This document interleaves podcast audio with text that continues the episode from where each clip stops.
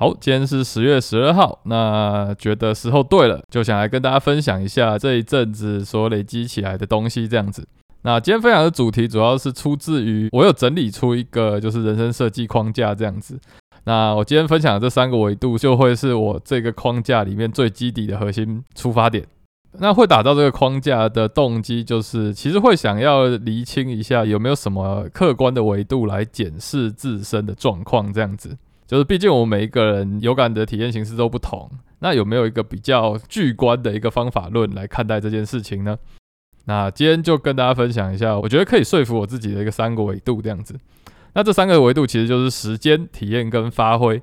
时间基本上其实就是生命的燃油嘛。人借由时间所推动的改变来体验生命的实感，所以人的改变是理所当然的，但选择的时间流速则是因人而异，就跟音乐一样嘛，每一个人享受的节奏都截然不同，但唯一的共同点就是音符终究会变化，毕竟没有变化就成不了旋律，也成不了乐曲。所以我认为自我检视的第一个维度就是自身的时间，也就是变化是否凝滞了。现在的自己是否足以感受生命四季的实感？呃，顺道一提，时间其实也是单线价值论的解答。所谓的单线价值论，就像是以前我可能会认为，只要自己在某个方面的能力比不上某一个人，那自己又何必痛苦的走进那个乍看不存在自己立足点的舞台呢？但事实上，就是正因为人必须不断的变化来体验时间，所以纵使在某个立足点上光芒万丈的存在，他也必定会继续前进，前往他的下一个旅程。于是，光是这样单一价值论就不成立了，因为人终究会不断的改变自己的立足点，所以每一个人其实都是一时之选，并不存在所谓的永恒的正选。好，这就是我认为的第一个维度，也就是时间，也就是检视当前人生的变化性是否足以满足自我，是否足以令你漫步其路。那反过来说，你现在人生所体验的改变，是令你窒息的一个死当跳针这样子。好，接着第二个维度就是体验。但就像刚才说过的，有变化则有体验，即使是生老病死，也是时间推动的生命体验的一环嘛。所以这个体验指的就是你在这个时间之流所带来的体验中，是否存在让自己沉浸，亦或是感动的存在。像是有些人可以专注沉浸在自己享受他的三餐之中，那有些人可能可以感动跟朋友的相处，有些人则可以满足一本好书。外在体验并不一定是什么壮大独特的存在，而是你可以为之停下来品味当下的存在。不过有趣的是，往往有效的体验一不小心可能会变成不断轮播跳帧的旋律，久了也会让你丧失时间的实感。所以也并不是找到了属于你有感的体验，人生就圆满了。这也就是为什么人类几千年的历史下来，终究没有诞生出一个生命的真理解答。也没有一个可以遵循的一致性道路，没有一个经典说什么你出生读了这本书之后，你的人生就圆满了，就没有问题了。因为既然走在时间之中，变化才是支撑一切的真理，所以根本不存在所谓的真理。对，就是道可道非常道啦。好了，但只要体验时间的变化，还有获得有所共鸣的体验就够了吗？我们就来尝试挑战一下，当你只满足于这两个维度的问题吧。那这个命题就是：为什么纯粹追求物质体验会不断的被挑战？这样子，举个例来说，我花钱买了一样我没有，而且我热切喜爱的东西。那因为我之前没有这项物品，所以我获得了改变嘛。那这个物品也跟我的灵魂有所共鸣，所以我获得了很棒的体验。于是我的人生就圆满了吗？所以我们就来谈一个最后一个维度——发挥吧。转个形式来说，发挥其实就是体验自身的存在。毕竟，当你望着山川景致，聆听的史诗故事，手握信仰的符号，这些感动是来自体验时间、体验对的事物在自己的体内共鸣回荡。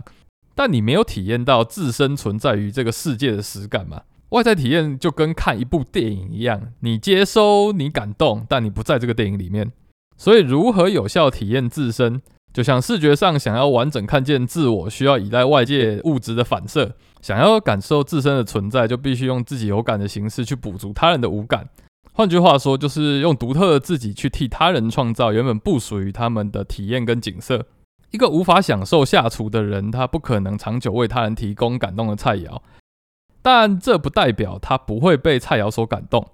换个方向来说，一个享受下厨的人，不代表他能够种出美味的食材。但美好的食材能够带给下厨者更好的下厨体验，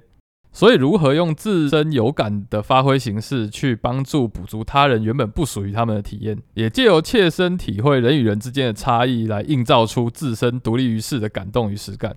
当这三个维度被确保之时，那其实人就不至于会不安跟惶恐这样子。那所以，生命的三维，第一个是时间，也就是你体验到改变；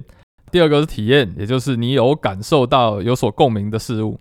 那第三个发挥。就是用真正有所共鸣的知识提供给他人原本不属于他们，但他们能够有所共鸣的体验。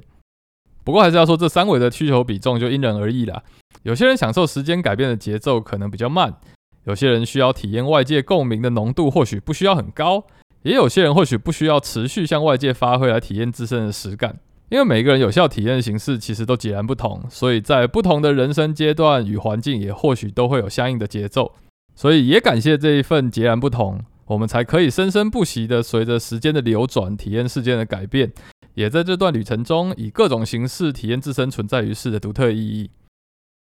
好，那接下来或许你会问，金钱在这基底的三维中扮演了什么样的角色呢？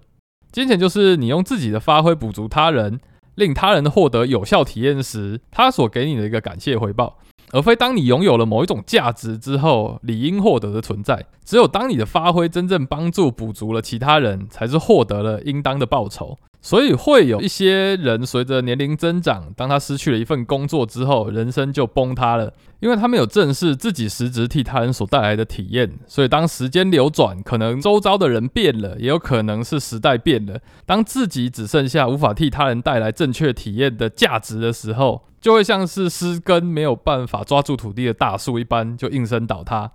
而人生在到达倒塌阶段之前所获得的那种虚伪的约定报酬，就像是诅咒般的，让人无法再专注于给予他人感动，而是觉得自己既然有应当的价值，就理应获得应当的报酬。但金钱的存在意义，终究是获得有效体验的对方，因为无法用立即的自身来补足你的体验，于是就改给予你金钱，让你去向他人购买对的体验。好，那以现在人来说，你会很直接的就去挑战。那可能像投资市场赚来的钱，那又是什么？毕竟可能我在做投资的时候，我没有感觉自己替他人创造了体验，但我还是获得了金钱啊。但我会说，这其实是一样的，就是投资的本质是你把金钱溢注到公司里，让他有空间去操作持股，进而使用这笔资产去购买他迫切需要的服务，让他也就是这间公司可以更快速有效的发挥自己，去替他人创造更多有效的体验之后，再回报于你。所以，如果你没有办法感受到这一环的话，那其实代表你所做的其实是投机。那我们再来定义一下所谓的投机。所谓投机，就是你预测他未来有机会替更多人创造体验，即使现在还不行，但我先一步的把资金投入，让他提早获得到帮助。于是你期望借由承担相对高的风险，提供更迫切的帮助，在未来获得更高的报酬。但相对来说，如果对方最后没有办法替世人创造相应的实质体验，那你所挹注的帮助，也就是金钱，就像是喂养无法生根的大树一般，就会崩塌消失。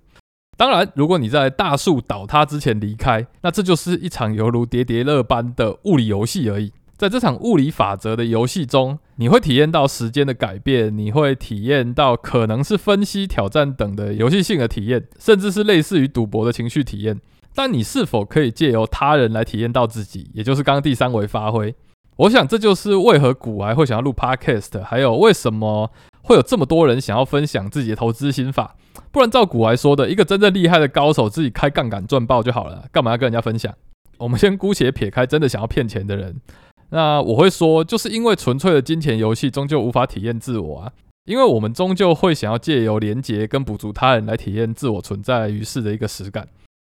好了，今天的三维论就聊到这里。当对自己的生命感到不确定之时，或许就可以检视一下当下的自己是否可以满足于这三个维度，是否有哪一个维度可能因为人生的改变流转而突然间降得太低了。好，所以生命的三维其实就是去感受四季的变化，去体验外在给你的感动，去用真诚有感的姿势替他人创造原本不属于他们的体验，去调整，去寻找可以补足自己的伙伴，享受属于自己的人生。好，那我们人生变车指南就下一次见啦。拜拜。